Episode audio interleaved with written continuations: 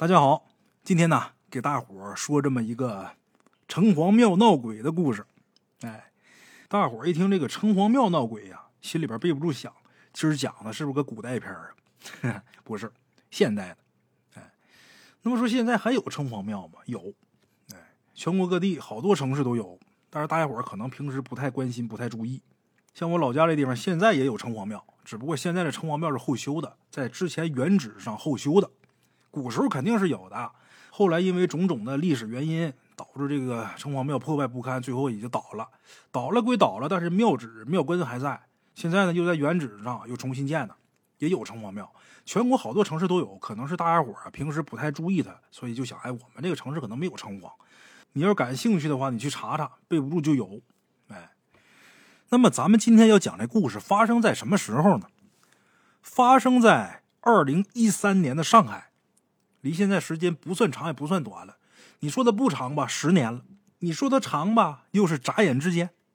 哎，二零一三年的上海，那年八月份，鬼友的表妹新换了一份工作，新公司距离他原本住的地方特别远，通勤来回将近四个小时。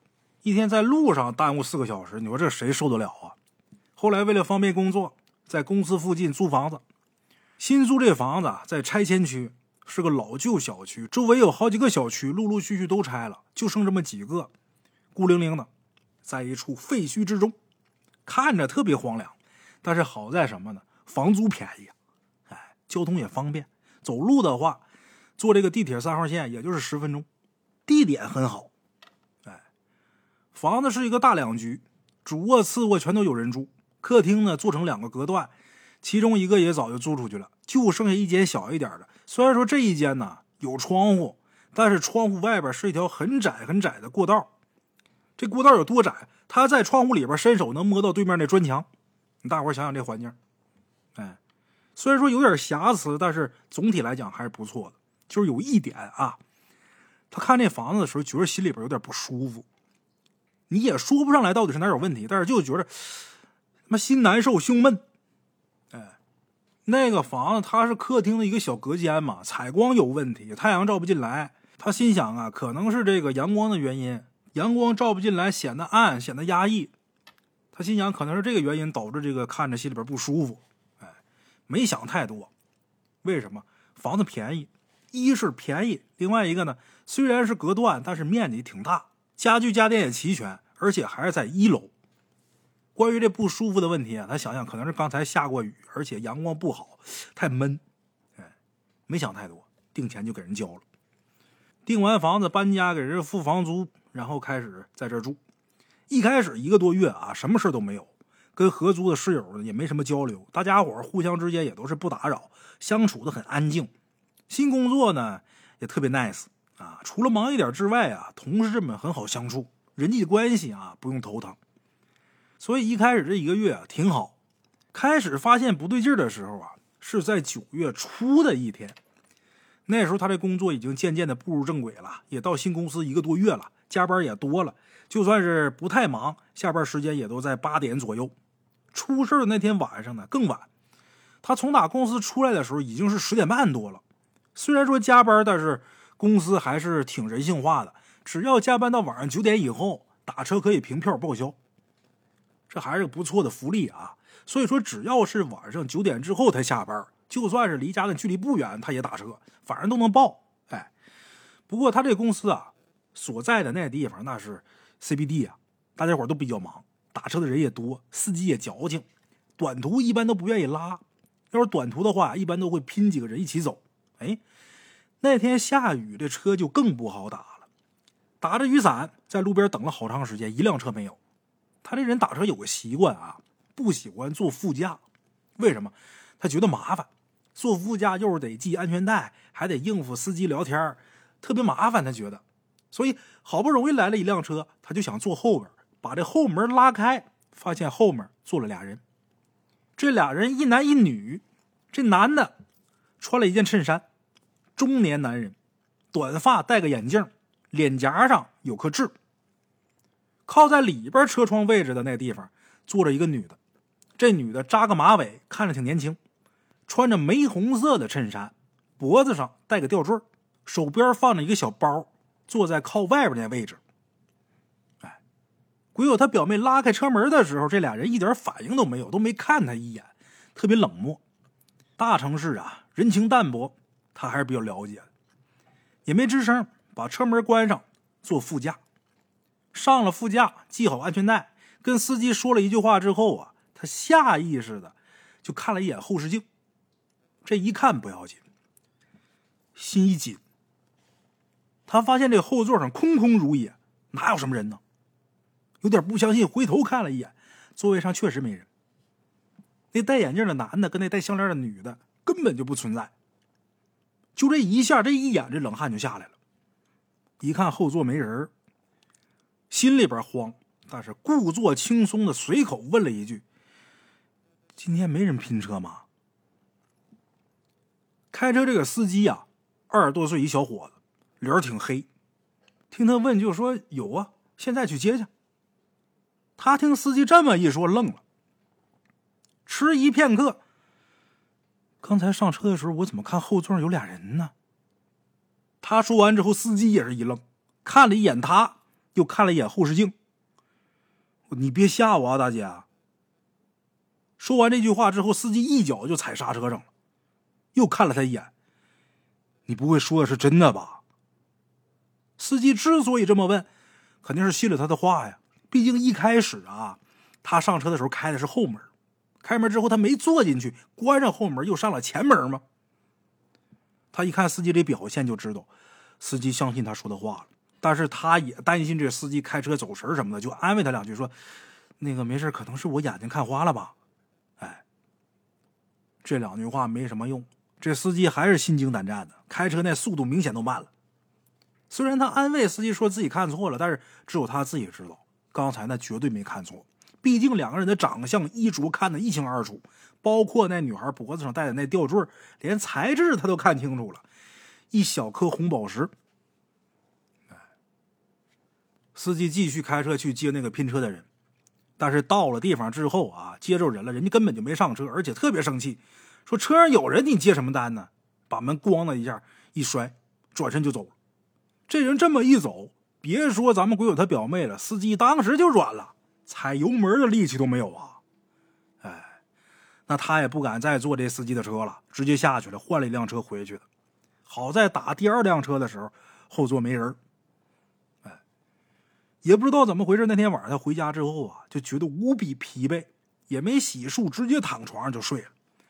刚睡没一会儿啊，噩梦就来了。在梦里边，他看见自己房间那窗户啊，突然间被打开了，慢慢打开了。那个身穿玫红色衬衫、扎着马尾的那女的，慢慢的从打窗户爬进来了。进来之后，先是站在床头看着他，那目光啊，恶狠狠的，看着特别恶毒。过一会儿之后呢，那女的开始对着他啊破口大骂，骂的特别难听。骂了一会儿之后呢，那戴眼镜的男的也来了。这男的来了之后啊，没骂人，直接就上他床上了。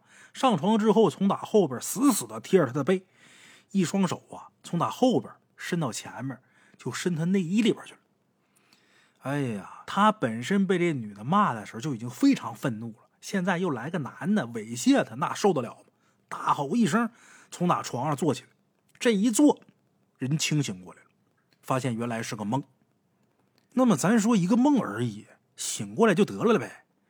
不醒还好点醒了之后他发现这身体根本动不了，这浑身上下呀。冰冰凉，从头一直凉到脚，大家伙知道吧？上海九月份那什么天不开空调基本没法活下去。但当时他就觉得他那房间里边特别冷，他肚子上还搭了一条小的太空被，哎，就那天浑身冻得瑟瑟发抖，就跟站冰箱里一样，身子被冻得不由自主的抖。刚才做了一个那么恐怖的梦，现在又这种情况。他就特别想跟室友求救，但是嗓子眼好像被什么东西给堵住了，想喊一个字都喊不出来。这时候屋里一个人都没有，头顶有个电风扇，这电风扇呼呼转。这电风扇呼呼的这个风声之中，他隐隐约约的能听到有人在他背后不停的喘气。哎，那喘气声呼呼的，一声又一声，特别清晰。听见这声音，浑身这毛全炸了，鸡皮疙瘩一层又一层。大伙想想，那屋里黢黑呀，黑暗之中，眼睛瞪多大，大脑一片空白，这人就跟僵住了一样。就这么过了好一会儿，突然间才反应过来，脑子一瞬间就苏醒过来了，就知道我自己可能是鬼压床了。可是如果是鬼压床的话，那我身后喘气的那是什么？越这么想，越能清晰的感觉到自己后背那东西，能感受到，就感觉整个人贴在自己后背上是一样的。他第一反应就是啊，还以为这是梦呢，以为是梦中梦呗，这会儿还在梦里呢。但是就这时候，他突然间看见一双男人的大手从打他后边伸出来，手里边还拿着一个电视剧里边供奉那种花灯。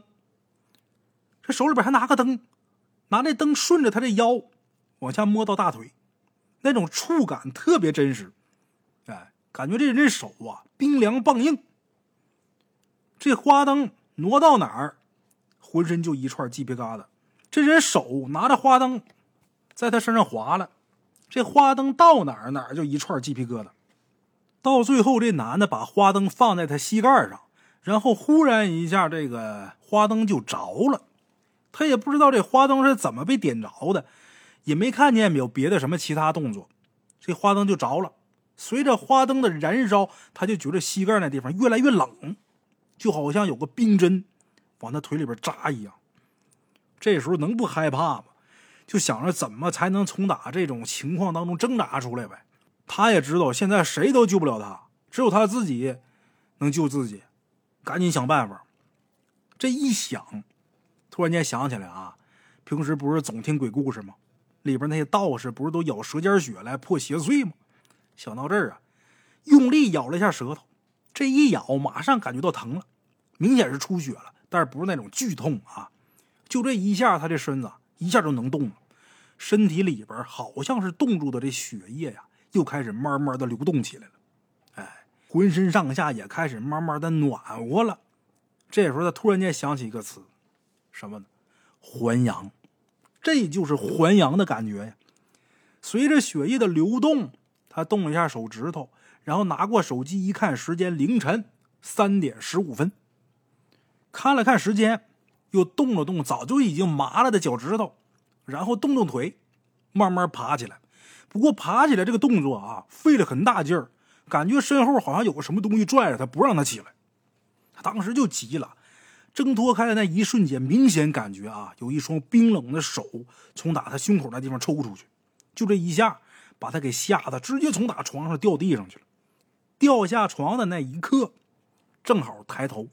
他就看见天花板上有一个黑漆漆的人影，斜着在天花板上趴着，头发特别长，垂下来。虽然看不清他长什么样，但是他明显知道这就是那个穿玫红色衬衫那女的。一看见这个，浑身又冰凉。灯就在门口，他都没敢去开去，浑身哆嗦不停。其实那种情况，就在那种情况之下，就算他有胆去开，他不一定能站得起来。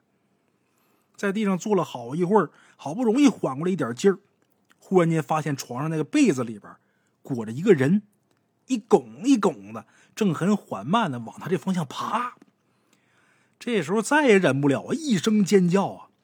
这辈子他能想起来的脏话啊，就跟不要钱一样，滔滔不绝呀，开始骂，骂了十几分钟，嗓子都骂哑了。哎，他在骂这个过程中，床上被子里那个。似乎是有个人嘛，被子里那个人呐，好像那动作开始慢慢的放慢了。墙上那女的呢，也是一动不动。骂完之后啊，出了一层汗身上，这时候他才感觉身上啊又有点劲儿了。拿起手机一看，时间还是三点十五分，这他妈太膈应了。刚才在床上躺着的时候咬舌尖那会儿能动了，一看就三点十五。掉地上骂十来分钟，再看还三点十五。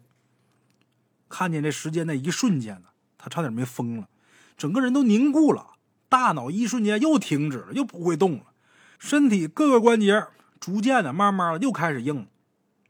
嘴虽然是张着的，但是跟刚才在床上是一样的，还是发不出来声音。这时候，被子里边裹那人已经往前一拱一拱，都拧到床边了，眼看着就要从打床上下来了。天花板那黑影也爬到床头那个墙上了，斜着趴着，那多瘆人呐！在墙上趴着，阴森森的瞅着他。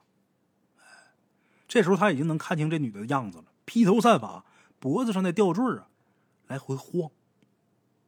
哎，在那一瞬间，心脏就几乎就停了，手脚冰凉，就跟不是自己的一样。想从打床边挪开，但是一点力气都没有。好在哪儿呢？赶巧怎么的呢？那天是周五，他给领导出的文件呢出错了，领导打了几个电话。他刚才睡觉没接着，但是他这个领导啊，就是个工作狂。要平时的话，就觉得这逼就是个嘚儿。半夜三点多还给他打电话，哎，放在平常估计都得烦死他。但是今天晚上这电话救他命了。接起电话那一瞬间，他身上就跟通了电一样，突然间能动了。能动的一瞬间，迅速爬起来，但是开门的时候这锁卡住了，锁能转动。但是不管怎么推都推不开，眼看后边被子里那男的就要从打这床上拱下来了，就在他绝望的时候，突然间想起来，这门他妈是往里拽的，不是往外推的。哎，拽开门，本能的去找邻居帮忙，但是敲了两个门啊，都没人回应。那天是周末嘛，人家可能回来的特别晚，或者说压根就不回来了。没办法啊，只能拿着手机跑出去。出去之后，一路小跑，穿过废墟。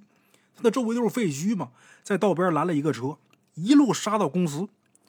他那领导真是个工作狂，还在公司呢。到公司之后，见着领导那一瞬间呢，嚎啕大哭啊，哭的那叫个伤心呐！哎呀，把领导给弄的，一看他这反应，以为是我打电话这话说中了，还挺不好意思。哎，后来他跟领导一说，领导才知道他家里闹鬼。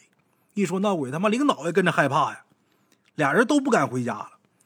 俩人在公司里边战战兢兢待了一宿，等到第二天天亮，这领导才告诉他：昨天是七月半，哎，农历七月十五，盂兰盆节，中元节，鬼节。这时候，鬼友他表妹才醒悟过来，怪不得我昨天碰见那么些怪事啊，原来是鬼节。他当时就把这事儿往鬼节上靠。所以就没多想别的，合计等鬼节完事儿了，鬼门关也关了，这些游魂野鬼不就回去了吗？没想别的。第二天白天，领导走了以后啊，他一宿没睡嘛，困得不行了。星期六嘛，公司也不上班，在公司这桌子上趴着就睡过去了。没成想啊，睡了一会儿又做梦，在梦里边他发现自己啊，到了一条特别特别宽的马路上，看那马路那样啊，似乎就在公司附近，不过那路特别特别荒凉。周围一个人都没有，而且树也是光秃秃的。瞅那树那造型，那是在冬天，但是一点也不觉得冷。就在他奇怪的时候，突然间发现前面走过来一个女的。这女的头上扎马尾，身上穿着玫红色的衬衫。看见这女的，吓坏了，知道这是夜里边碰见那鬼呀。但是现在感觉呢，又有点不一样，感觉这女的呀，似乎没看见他，而且这女的走的特别快。好像是要去什么地方，他远远盯着这女的，觉得这女的有心事。这会儿不觉得她吓人，突然间好奇心起，就想撵上去看看怎么回事哎，他就跟在这女的身后，两人差了能有那么五六米吧，就这么一前一后走。这女的走着走着就上了一栋楼，上楼的时候感觉这女的这脚步啊轻飘飘的，好像一点都不费劲儿。他在后边跟着这女的，他也跟着上楼。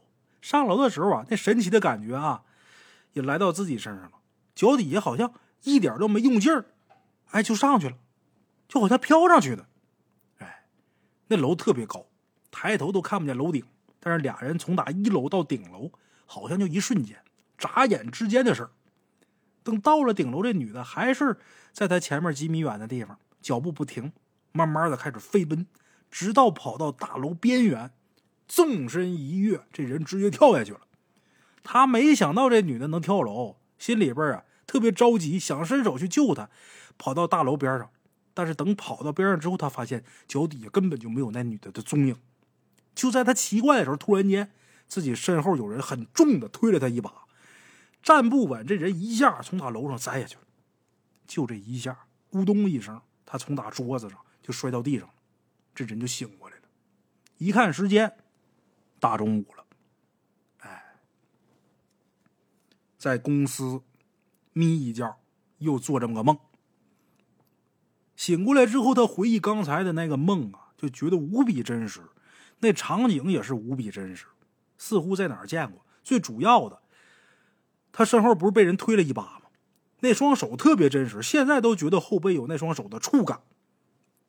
不过这会儿看外边阳光明媚，街上人来人往，昨天夜里那恐惧感呢不复存在了。折腾一宿，现在睡醒了，有点饿了，点了外卖，吃完之后呢，下午又加了个班，把领导交代的工作呀做完了。做完工作，发现时间已经五点多了啊。那有了昨天晚上的经历，再加上早上的梦。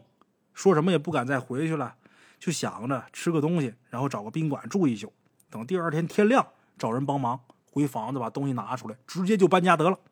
哎，做好打算之后，研究吃的吧，点了个螺蛳粉，就想吃完之后啊，在公司里边摆弄摆弄手机，然后去开个房。可万万没想到，这粉刚吃完，一集电视剧还没看完呢，这肚子就开始疼了。这姑娘家是湖南的，湖南妹子喜欢吃辣的，螺蛳粉也是经常吃，从来没出过问题。但是就那天，肚子突然间开始直抽筋儿，就好像有个爪子不停的在肠道里边抓一样。他一开始以为是吃的太辣了，咕咚咕咚喝两杯水，喝水不但没好，反而越喝越疼。到后来疼的呀，这腰都直不起来了，整个人一个劲儿的冒虚汗。他就合计是不是这吃的不干净，别等会儿再窜了，是吧？赶紧跑厕所吧。跑到厕所，坐马桶上好一会儿，一段小说都看完了，一点变异没有，一点变异没有不说啊，那痛感还没消失，而且越来越疼，到最后疼的在马桶上都缩成一团了，恨不得拿脑袋撞墙。哎，就在他真想撞墙那一瞬间，突然间一脑袋在地上，这人没意识了。也不知道过了多长时间，醒过来的时候脑袋嗡嗡直响，一瞬间啊，他都没想起来自己在哪儿，缓了好一会儿才想起来在公司厕所，想着赶紧爬起来提裤子走啊，可一抬头发现这根本就不是公司厕所，不知道怎么回事他又回到了自己新租的那房子里边，看见这场景，魂儿都飞了，哎，这么一惊之下。他发现这房间里边灯光大亮，他整个人呐以一种很奇怪的姿势，四肢跪伏在地上，整个身子啊蜷缩在床边，脑袋斜斜的歪着，直直的对着床底的位置，正好能看清床下的大致情形。这么一来，他还真看见床底下有个东西，就在床下靠近墙角的位置，放着一个黑漆漆的、方方正正的东西。他一时间还没从打这个惊恐当中反应过来，现在又看见床底有这么个奇怪的东西，也是手欠。都这时候了，竟然掀起床单，拿手机往下一照，什么呀？一块黑漆漆的墓碑，上面还有字儿，但是离得太远，看不清这碑上写的什么。一看见是墓碑，先是一愣，紧接着惊声尖叫，爬起来一翻身就想往门外跑。可是爬起来那一瞬间，脑子又是一阵眩晕，太阳穴那地方突突的疼啊，肚子也开始疼，一抽一抽的，疼的他这腿一软，直接就跪地板上，那感觉真的是生不如死啊，疼的在地上直打滚一点办法没有。与此同时，他感觉床底下墓碑那地方突然间多了一双眼睛，那眼神恶狠狠的在暗处盯着他。看见这双眼睛，他直接就绝望了。当时就想着呀，你来点直接的吧，你过来掐死我吧！哎，不因为别的，就因为实在太疼了，哪都疼。也是想什么来什么，他这么一想，觉得后背被一个人的身体啊轻轻的贴过来，一条冰冷僵硬的胳膊直接把他脖子给勒住了。当时他第一感觉就是没跑了，这次绝对是挂了。哎，从来没想过自己竟然会有这种死法，会以这种方式死去！一想自己这么年轻，都没好好谈过一次恋爱，一想起这个，又开始失声痛哭，越哭越伤心，那感觉呀，根本停不下来。哎，哭了好一会儿，外边突然间传来一个女人的喊声：“妹妹，妹妹，出什么事了？妹妹！”随着这声音，门被啪啪的拍响，他知道这是邻居大姐。邻居两口子在旁边次卧住着，好像是做小买卖的。门这一响，他突然间觉得勒着他脖子这胳膊松了一下，哎，身上也轻松不少，肚子也没那么疼了。他知道这是唯一的机会，强忍着腹痛，支撑着床坐起来。当时浑身都在抖，他感觉控制他这个身体的绝对不是自己。他在床边坐了一阵，又哭了一阵，心想：你们到底是谁呀？为什么跟我过不去？因为身上没力气啊，只能哭，发不出来声音。他这么一哭，外边的大姐又喊了几声，问他说：“你干啥呢呀？”不过外边的大姐拍了一会儿门，一看他没回应，光能听见哭声。这时候啊，大姐对象那男的突然间说话了：“你干嘛呢？别瞎管闲事啊！”他的对象以为说你敲门喊人，人都不理你是吧？你干啥呢？别瞎管闲事啊！那大姐说：“人在屋里边哭呢，肯定有什么事儿。”你别瞎操心呐，哭也不一定有事别管了。这男的这么一说，这女的也不喊了，就听俩人一前一后从哪他门口走了。听这脚步声渐渐远去，听见大姐离开了，他开始有点害怕了，还有点不甘，觉得自己什么都没经历过，就这么死了，太可惜了。一想到这个，用仅有的一点意志力强迫自己站起来，好不容易把门打开，又啪的一下摔地上。摔倒之前，他都听见自己脑袋磕地板那回响了，而且也感觉到自己身后那身体又慢慢的贴过来。可现在啊，他头昏脑胀，一点力气没有，脑袋也疼，肚子也疼，一点反抗力气没有。感觉身后有人贴过来，他彻底放弃了，顾不了那么多了。然而，就在他觉得自己这一次必死无疑的时候，却在医院里边醒过来了。哎，看着洁白的墙壁。胳膊上打着点滴，身上盖着被子，旁边坐着大姐，他还以为是错觉呢。大姐一看他醒过来，哎呀，你可醒了，吓死我了！大姐这一说话，他才知道发生什么事了。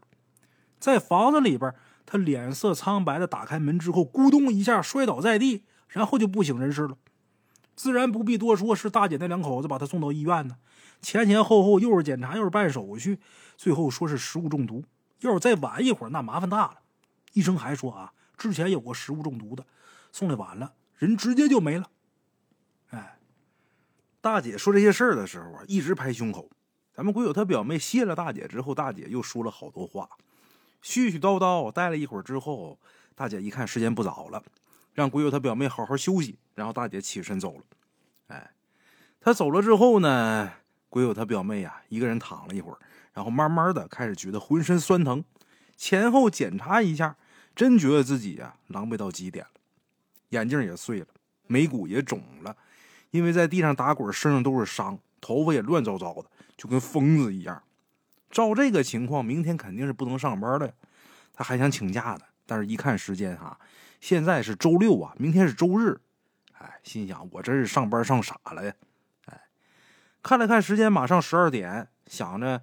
是不是把事儿跟领导说一下？如果再有点什么事儿，周一不能上班的话，到时候也不至于说算旷工啊，是吧？毕竟才来一个多月，懂点事儿还是有必要的。哎，想到这儿呢，狠狠骂了自己一句：“都已经到了医院了，你说还能出什么事儿啊？”哎，呸呸呸！呸完之后，想起了这两天发生的事儿啊，他一点睡意都没有，拿起手机看小说，因为时间的关系。现在医院里边很安静，除了病房外边偶尔轻轻有走过的脚步声，还有临床轻轻的呼吸声，再没别的声音了。可能是安静的环境也影响了他，也可能是这两天呢碰见的事过于惊骇，真是累。小说没看多长时间，困意渐渐来袭。哎，上困劲儿了，把手机放下，翻了个身，准备睡觉。可是刚闭上眼睛，发现自己身体又动不了了。而且他还发现呢，自己能看见病房里的全部景象，甚至自己翻身，包括隔壁挠痒痒，他都看得一清二楚。这么一瞬间，这么一瞬间，他以为自己醒过来了，想翻个身接着睡，可是身体一动，发现坏了，跟前两次一样，哎，又一次的不能动了。而且在这一瞬间，他发现周围变得死一般的寂静，什么声音都没有，包括呼吸的声音、风声、头顶风扇转动的声音，通通消失了。这时候，病房里边一阵风吹过，窗户悄无声息的划开，一个女人慢慢的出现在窗户外边。这女的身上穿着玫红色的衬衫，脑袋后边扎着马尾，脸色苍白，就跟纸一样。她在窗户外边出现之后啊，一直对着鬼友他表妹笑。哎，但是大伙注意啊，她冲鬼友他表妹笑，可不是躺在床上的鬼友他表妹。而是看这个场景的鬼友他表妹。这地方我得给大伙解释一下，要不然大伙可能听不懂。鬼友他表妹这会儿感觉好像灵魂出窍了，哎，这女鬼来是冲着他的灵魂笑。鬼友他表妹被这女的给看的浑身发冷，但是又无可奈何，想要跑，手脚动弹不了不说，想跟上次一样咬舌头，却惊恐的发现根本感觉不到舌头的位置。别说舌头的位置感觉不到，就连牙、手指、脚趾，他身体的任意一个部位，他全都感受不到。这种感觉啊，就好像灵魂被禁锢一样，那种恐惧啊，实在是无法描述。哎，就在他无比恐惧的同时，眼睁睁的看着病床上的自己，慢慢的坐起来了，然后回头对他笑了一下，笑完之后呢，也没理他，自顾自的站起来，打开房门就走了。他就眼看着自己往病房外边走，他一瞬间就开始着急起来了，起身去追，发现自己啊根本没有办法迈步，但是能按照自己的意志啊往出飘。虽然能飘，但是控制不住自己的身体，只能跟在自己身后面，顺着天花板的方向飘。哎，虽然害怕，但是他更想回到自己身体之内啊。可是费了全身的力气去追自己的身体。总是跟自己的身体啊差着得有十来米的距离，总追不上，想伸手也伸不出去，想喊也喊不出来。唯一能做的就是跟着自己身体从那病房一步一步的往楼上走。那种感觉就跟早上他做的那个梦一样，唯一的区别就是在梦里他觉得自己特别轻盈，上楼是一瞬间的事儿，可在这儿他好像失去了一切能力。现在的自己就跟放风筝一样，被人一步一步牵着去不知道的地方。哎，说是不知道，但是他自己已经猜出来了，目的地就是顶楼啊。前面那个自己一直顺着楼梯往上走，一边走呢还时不时的回头看，看他一眼呢就捂嘴笑一下，看那样开心极了啊，感觉老乐呵了啊。到楼顶的时候，这门呐是被 U 型锁锁着的，但是前面那个自己呀手一扭，那 U 型锁咔嚓一声。掉地上，也没看见自己用手推，但是那门嘎吱一声响，门自己开了。来到顶楼之后啊，自己一点也没犹豫，直直的走到天台边上，回头冲咱们鬼友他表妹笑了一下之后啊，直接就爬到这个天台边上那台子上。晚上风特别大，吹着站在楼边自己的头发肆意飞舞，看着特别漂亮。他就站在自己身后五六米远的地方。他也知道自己接下来要干什么，虽然心里边着急，但是一点办法没有，眼睁睁的看着，急的呀只想哭，但是在那种情况下，声音都发不出来，哭更做不到，心里边难受，但是想哭都不行。就在这时候啊，那个女的不知道从哪什么地方走出来了，头上扎着的那马尾呀一晃一晃的，转头看了他一眼之后，那眼神非常冷漠，就像两个人有极大的仇恨一样。这女的看完他，来到另外那个他跟前，慢慢的站到了楼边那个高台上，然后缓缓转了个身，跟高台上的他对视一笑，然后纵身一跃，这人就跳下去了。那女的跟高台上的自己跳楼的一瞬间，鬼友他表妹觉得自己身子一轻，跟着自己身体也往楼下去。就在从楼上到楼下的短短几秒钟之间，他快速的飞行。一瞬间竟然追上自己了，紧接着嗖的一下进到自己的身体里边。此时此刻，他眼睁睁看着自己马上就要落到地上了，心中已然是绝望到极点了，脑子里边就闪过一个念头：我要死了。就在念头闪过的一瞬间，也不知道是从哪儿吹了一阵风，风中带了一个白床单，呼的一声把他裹在里边，在空中翻了两下之后，落到了一处灌木丛里边。虽然下面有灌木丛接着，但是从打高空落下来那滋味啊，那也不好受。耳中就听咕咚一声，然后全身刺痛，紧接着眼前一黑，这人就昏过去了。当时那情景啊，就好像做了一个漫长的梦。这个梦跟之前的两个梦都不一样。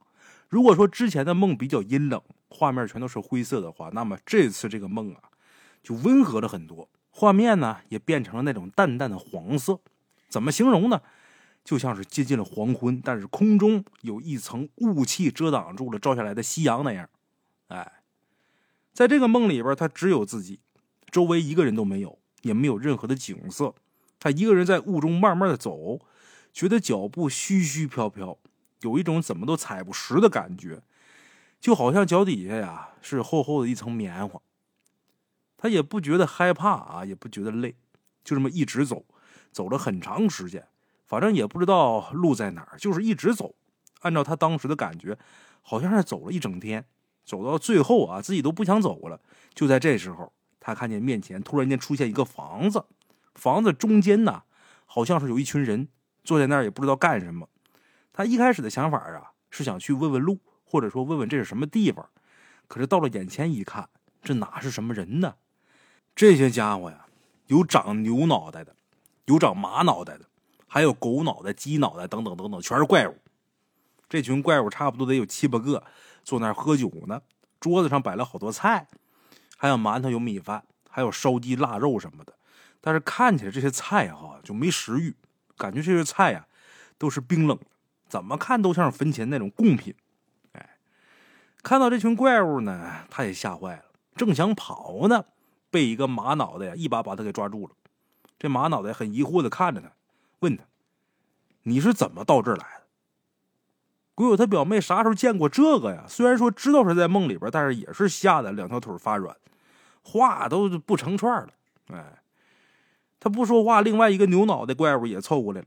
这牛脑袋这怪物这身体长得特别壮，两个俩大胸肌呀，鼓鼓的，那胳膊就跟树那么粗。牛脑袋鼻子里边喷着粗气，特别横。哎，问他，你到底是怎么来的？啊？牛脑袋这么一问。他也绷不住了，本身就害怕嘛，吓得嚎啕大哭，哭的那叫一个惨呐！再一想自己这几天的遭遇，心里边又是难过又是委屈，工作做不完还得加班，加班还这么晚，两个鬼还一点道理都不讲，说弄死他就要弄死他。哎，他这么一哭，把那俩哥们给弄了一个措手不及的。哎，没成想他这一哭啊，把那俩哥们给弄得措手不及的。哎。大牛脑袋晃了晃脑袋，本来想安慰安慰他，可是他一哭起根本就停不下来，眼泪一把鼻涕一把的，哗啦哗啦的全下来了。哎，他这么一哭可不得了了，几个喝酒的家伙全围过来了，七嘴八舌的问他。一开始啊，他还挺害怕的，可是到后来呀，越说越委屈，把从小在家怎么怎么不幸福，他爸他妈总骂他，总打他。他姥姥有好吃的不给他，上班之后呢，被老板克扣工资，还没日没夜的加班。最后呢，租了个房子，床底下还有墓碑，被两个鬼给欺负。这些什么乱七八糟的啊，他都给说出来了。从头到尾这通哭这通讲啊，说到后来简直那就泣不成声了，把牛脑袋给听得直掉眼泪，马脑袋气得直跺脚，狗脑袋刀都抻出来了，说什么要带他回去找场子去。哎。甚至还要帮他干老板，哎呀，其他几个脑袋也都不得了了，说什么也不喝酒了，要带他去报仇去。这几个人说干就干，把酒杯一摔，把他一架，转身就往外走。进到黄雾里边，也就是几个呼吸的瞬间，场景唰的一下就由黄雾变成了大马路。他一开始还没认出来，但是看了一会儿才发现，这是公司附近的那条路。哎。这几个人吆五喝六的带着他转了一圈，一直飘到了医院。也不知道这些人是怎么找着的啊！反正到了医院之后呢，根本就没进门。他在空中就看到一层一层啊，躺着很多人，各式各样的人都有。而且这些人呐，颜色都不一样，有白的，有黄的，还有红的，还有灰色的。哎，为什么有这么多颜色呀？分这么多颜色呀？白色呀是代表健康，黄色呢是有点小毛病，橘红色跟红色都是大毛病，灰色一般都是老人或者接近死亡的。他也不知道他怎么会知道这些的，但是脑子里边就是清楚，就是明白。哎，等到了医院之后，这几位大哥带他在上面转了一圈，找准一个点，直直的就冲下来，然后在一个房子天花板那儿啊稳住了。从上边冲下来的时候，速度有点快啊，他差点吐了。缓一会儿啊，才忍住没吐。等他缓过来，低头一看，病床上躺着自己。这会儿病床上的自己身上缠着绷带啊。一圈又一圈，跟个木乃伊一样，哎，就露出个鼻子跟眼睛，看那样啊，惨极了，哎，也不知道自己怎么伤成这样，而且鼻腔里边还插着管子，旁边还输着血，心电图那机器上啊，那小亮点好久啊滴一声，看着很揪心，感觉呀一不小心那心脏就停了，哎，看见不省人事的自己，鬼友他表妹在天花板上又差点哭出来。架着他那俩大哥呀，也是大惊失色啊！赶紧说你你稳住，别哭啊！马上送你回去，你一哭，咱哥俩受不了。他这么一听，才赶紧止住这个要哭的冲动啊，擦了擦眼泪。可是事实上他什么都没擦着，擦了个寂寞。眼泪擦完还有点委屈，他就问旁边的马脑袋什么时候把他送回去。马脑袋看了一会儿，说马上就好。哎，我那两位兄弟啊。去你那房子去查去了，到时候抓着人就把你送回去。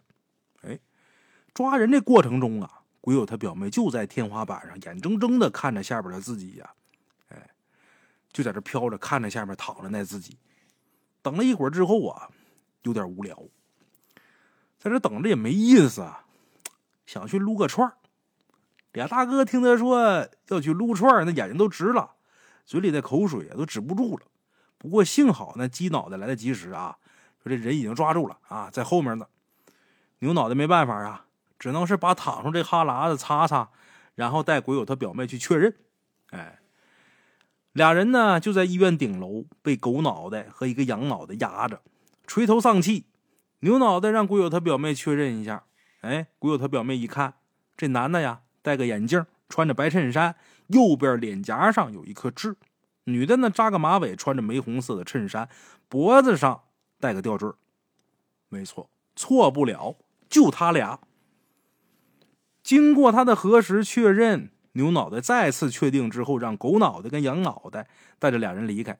俩人走了之后啊，牛脑袋跟马脑袋呀，带着鬼友他表妹回病房。仨人还是接着在天花板上飘着。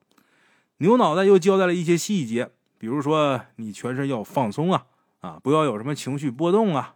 哎，等交代完了，这牛脑袋说呀：“我喊一二三，我就把你往下推，你放松啊！”结果这一句话刚说完，一还没喊呢，鬼友他表妹就觉得身上一轻，一阵凉风吹过，眼睁睁看着自己向床上躺着的另一个自己冲过去了。不过眨眼的功夫，他就感觉自己眼前一黑，浑身上下一阵酸痛袭来。他明白，知道。自己活过来了，虽然活过来了，但是因为伤势过重，全身有多处骨折，而且肺部啊受到了贯穿伤，所以呢，他在医院又养了一个多月才出院。当然前前后后也花了不少钱，他家里边的人呢也都去了，轮流照顾他，跟伺候小祖宗一样。出院的时候啊，整整是胖了二十多斤，成了一个小胖墩儿的。哎，这事儿呢，他跟家里人前前后后也说了。家里人都是将信将疑，都觉得呀，真正的原因可能是因为工作压力太大，得了抑郁症。最后呢，家里人也不让他在上海待了，哎，就把他给接回老家了。回老家之后呢，他考了一个公务员，每天乐呵呵的。半年下来呀，又胖了十多斤。哎呦，这把他妈给急的，说你再这么下去，你别想嫁人了。哎，这么一说呢，他又开始减肥。不过最后啊，也没减下来几斤。哎这事儿按理说到这儿来说就差不多结束了呗。不过他回家差不多得一年多之后的一天夜里边，他又做了个梦。这次在梦里边啊，牛脑袋大哥一脑门子大汗找着他，抓住他就告诉他赶紧跟我走。牛脑袋大哥找过来的时候，他正做梦撸串呢，怎么都舍不得呀。牛脑袋大哥一巴掌给他拍下去，说：“你呀，你这是做梦吃肉没滋味，你别骗自己了，快走吧，就差你这证人了。这把他给气的，最后也没办法，只能把这串给扔了。被牛脑袋拉着在空中嗖嗖的飞呀，把他给冻个半死，又回到上海了。虽然他知道是回到了上海，但是下边的景色一点都不像。不说这个城市布局，就说建筑，看这个建筑就像古代的建筑一样，到处都是城门楼子，还有一条一条的古代步行街道。哎，不过这个步行街道上确实没多少人，而且也没有红灯笼。除此之外，城市的景象啊，一片萧条。到处都是灰蒙蒙的，就连走在街上的人呢都是灰色的，让人觉得整片城市啊非常的单薄，哎，一点都不厚重。牛脑袋大哥拉着他在城市上空飞了一会儿，一直飞到了这个城市正中央的一个庙宇一样的地方，就看这个庙上上面写着三个大字“城隍庙”。哎，上海的城隍庙，鬼友他表妹知道，但是他从来没去过。现在牛脑袋拽着他从那空中往下看。他觉得这庙还真挺气派的，哎，到了庙顶呢，牛脑袋拉着他降了下去，直接落在了城隍庙的院子里边。狗脑袋大哥早就在那等着了，看他俩进来之后啊，赶忙招呼：“快点，快点，快点！城隍大人着急了。”哎，要不是马面大哥说好话呀，都要择日再审了。说着话，这仨怪物，哎，领着他一路小跑就进了庙了。进庙之后才发现，这庙的空间特别大。两边站了好些身材高大的人啊，哪个都比姚明高，而且身体粗壮，面相凶恶。这些人都是静静的站着，一句话都不说。鬼友他表妹从他们面前跑过去的时候，无意中看了其中一眼呢，顿时啊，浑身发抖啊！要不是牛脑袋大哥拉着他，他早就一屁股摔地上了。哎，穿过这些面相凶恶的壮汉呢，就进了一个天井。天井当中没有人，但是却种了一棵树。这树特别高，结满了果子。风一吹，那果子哈哈直笑。他仔细一看啊，哪是他妈的果子？这树上全是小婴儿的脑袋，苹果大小。这脑袋正中间，一个一个小小的脐带连着，就看上去很诡异。穿过天井，又是一个长长的走廊。走廊中呢，既没有恶人，也没有树。但是却放了整整两大排的大蜡烛，那蜡烛不是白的，也不是红的，黄的，每根蜡烛都有一人多高，上面一团火焰熊熊燃烧。他一看这蜡呀，心想着，怎么终于是看见正常的了？虽然说这蜡大点啊，但是它不吓人。可到了近前仔细一瞧，哪是什么蜡呀？站着的全是一个一个人体，但是这些家伙都没穿衣服，两只手臂啊也被绑在身后。两条腿也不知道被什么东西啊给浇筑上了，一动不能动。最可怕的是什么呢？那熊熊燃烧的火焰就在那人张着的一张大嘴里边。哎，那灯捻儿啊，就那念儿，也不知道是什么做的，直直插下去。随着这火焰燃烧，这些人的肢体啊滋滋作响。这些人一动不能动，肯定是痛苦万分的。不过具体怎么个痛苦法啊，他也不敢再往外想。穿过这长长的走廊，又是一座长桥。走过长桥的时候，他听这桥下的流水哗啦啦响。哎，这水声为这肃穆的气氛呢，又平添了几分宁静。哎，本来他想啊，这地方啊可能没那么吓人，可是还没走两步，就听桥底下传来几声惨叫。他想伸头看，又没敢，最后还是没看成啊，不敢看。不过他知道桥底下的东西比前面几个更可怕。过了桥就是大殿，大殿里边这会儿啊，正用铡刀铡人呢，就跟片羊肉片一样啊，一片一片的片下来，扔地上。这肉片扔地上，就有狗跑过去抢着吃。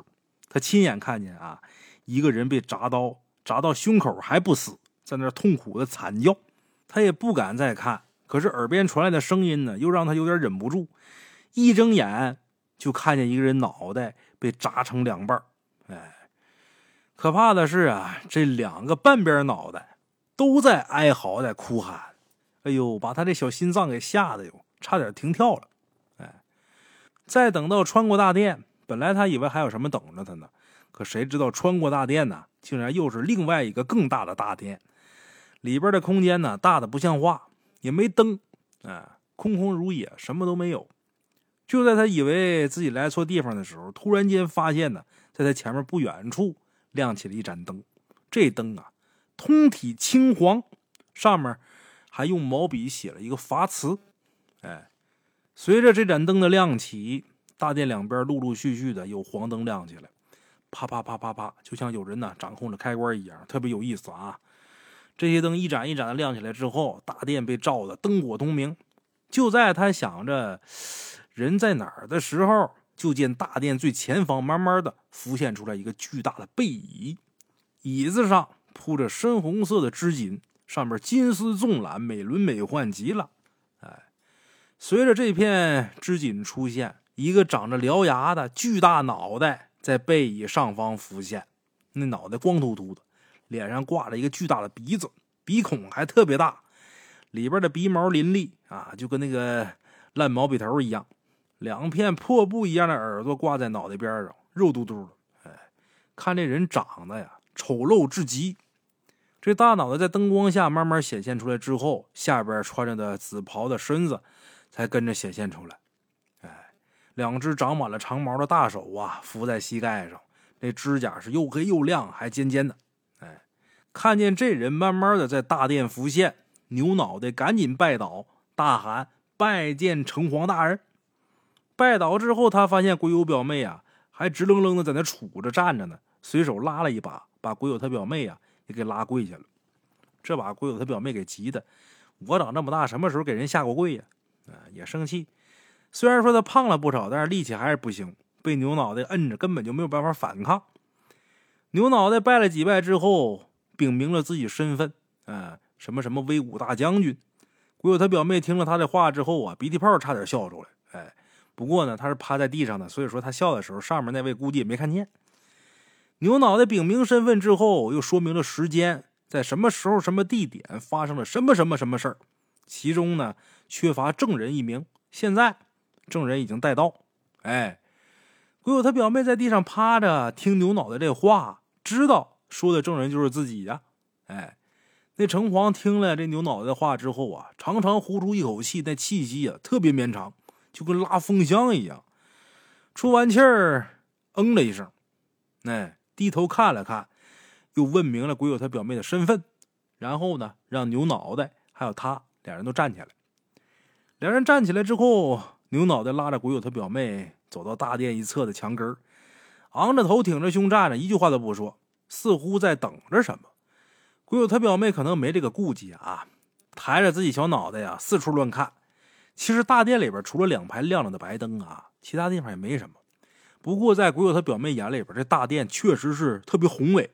哎，两排柱子呢，每根都有两个人合抱那么粗，而且看材质啊，应该是木材，也不知道什么树能长那么粗。哎，就在他还想四处溜达溜达的时候啊，周围突然间响起了一阵喧嚣。随着一阵杂乱的脚步声，一群走着的人从那黑暗当中慢慢浮现出来。这群人呢，有二三十个，披头散发的，瘦的都没人形了，看着就跟乞丐一样。他仔细看看啊，他发现有一对男女也在其中，跟其他人一样，身上没穿衣服，身上几乎没剩下什么肉了，肋条骨一根一根的，都能数清楚多少根。哎。这群人出现之后啊，就听这大殿里边一片喧嚣。听这个声音呢，也不知道有多少人。鬼友他表妹仔细一看，就见在黑暗当中浮现出来好多人影，男女老少都有。看到那群人出来啊，有的木然，有的很愤恨，有的很惊恐，有的悲痛不已。不过到最后啊，一个个的群情激愤，看那架势啊，要不是有各种脑袋的雄壮怪物拦着。那简直就要冲过去把那群人给撕碎啊！哎，闹了一阵之后，上面城隍咳嗽了一声，他这一咳嗽，震得整个大殿嗡嗡作响，所有人顿时就安静下来了。这时候，一个脑袋上长角的绿色妖怪从那城隍爷身边走出来，手里边拿着一本册子，对着被押解的人呢喊了几声什么。他喊这一声，也是震得大殿嗡嗡作响啊。这个绿色妖怪喊完，那些人慢慢的跪倒在地，身上不停的发抖。这些人跪完呢，那绿色妖怪看了看册子啊，对牛脑袋说了一句：“时候不早了，生人先开始吧。”牛脑袋听了这绿妖怪的话，点点头，把鬼子他表妹拉出来，带着他到了那群跪着的人前面，指着那对男女就问说：“这俩人你认不认识？”鬼友他表妹仔细一看，对这个牛脑袋点点头，说：“我认识。”牛脑袋说：“好。”然后从他身上取出一个小册子，翻了几页之后，念道：“某某年某某月某某日，你被某某某跟某某某通过某种方式带到位于申城，嗯，申城也就是现在的上海啊，带到位于申城静安区某处医院顶楼西北处，亲身跳楼。他指这亲是侵占的侵，哎，后沦落至黄泉镇，被我等发现。”可有此事？牛脑袋说这些话的时候啊，半文言半现代。好在鬼友他表妹呀也听个差不多。听完之后，他再次点点头说：“确有此事。”牛脑袋听完之后啊，嗯，跟绿妖怪说：“监察使大人，小人汇报完毕。”那绿妖怪嗯了一声：“行了，签字画押吧，赶紧回去吧，别误了时辰。”牛脑袋听完之后，赶紧让鬼友他表妹用手指在那小册子上摁了一下。虽然说没蘸印泥啊，但那小册子上就出了一个小小的指纹。哎，做完这一切，牛脑袋把那小册子啊交给绿妖怪，又对着背椅上的城隍叩拜一下，之后带着鬼友他表妹原路离开。哎，当然之前看到的景象又重新看一遍，他那小小的心灵再次受到了重创。嗯，出了城隍庙，牛脑袋拉着他在半空中飞了好长时间，把他又送回到家里边。不过走的时候啊，这牛脑袋呀求咱们鬼友他表妹帮忙，什么呢？就说你能不能到了六月十五的时候，在某个地方摆个祭台，祭拜祭拜我呀？祭品嘛，一顿烧烤就行啊，只要是不是牛肉，其他肉都可以啊，羊肉最好啊。鬼友他表妹听完之后啊，觉得人家救了自己一命，一顿烧烤那不小事吗？想到这儿，拍拍牛脑袋那肩膀说：“行，大哥，小事一桩。”啊，牛脑袋听了之后千恩万谢，跑了。这事儿本来到这就结束了吗？但是没过多久啊，鬼友他表妹又做一个梦，在那个梦里边，一群骨瘦嶙峋的人被从一座山崖上给撵下去，掉进一个大大的火坑里边。这些人掉到火坑之后啊，被里边的火烧的焦糊不说，鼻子眼睛呼呼的往外喷火，但是就是不死，一边痛苦的哀嚎，一边在火坑里边啊到处奔跑攀爬。可火坑边上又是拿着叉子的小鬼儿，只要跑到火坑边上，就会被小鬼儿啊一叉子给插回去。这梦做的呀，又把他给吓了一身冷汗。后来又过了两年，他去五台山游玩。在山脚下碰见一个算命的，都说这个算命的算得准，哎，二百块钱一卦，二百块钱一个人。不得不说啊，这算卦算的确实不错。几个同事家里边有什么事儿，哎，发生过一些什么不好的事他都算的明明白白的。可是到了鬼友他表妹这儿，那算命的呀，一开始还说两句，说到后来呀，怎么都不敢说了，钱也不要了，嗯。然后鬼友他表妹就一个劲儿的问呢，怎么回事啊？你怎么给他们都算，不给我算呢？这算命的一直摆手，就是不开口。等到后面呢，跟他表妹一起来的那些人都挺奇怪的，也都跟着问这个算命的。这算命的可能是被其他人大伙问呗，问的不耐烦了，才说了两句话。第一句话是什么呢？鬼友他表妹是去过下边的人，他这命已经不是阳间说了算的了。第二，哎，鬼友他表妹在下边有人。他一个算命的不能乱说，要不然到时候非常麻烦。哎，嘿，听了这人的话呢，大伙都好奇心起，都问鬼友他表妹怎么回事鬼友他表妹没说话，他肯定不敢说他每年六月十五供奉烧烤的事儿，也不能敢说跟牛脑袋、马脑袋那些怪物拜把子的事儿啊。嘿嘿，他这事儿也算是因祸得福吧。哎，能有这么一段经历啊！虽然是在梦里，虽然是以梦的方式呈现，但是大圣我觉得还是挺有意思的，挺刺激的啊！好了哈，我是孙大圣，咱们今天这故事就到这儿，下期见。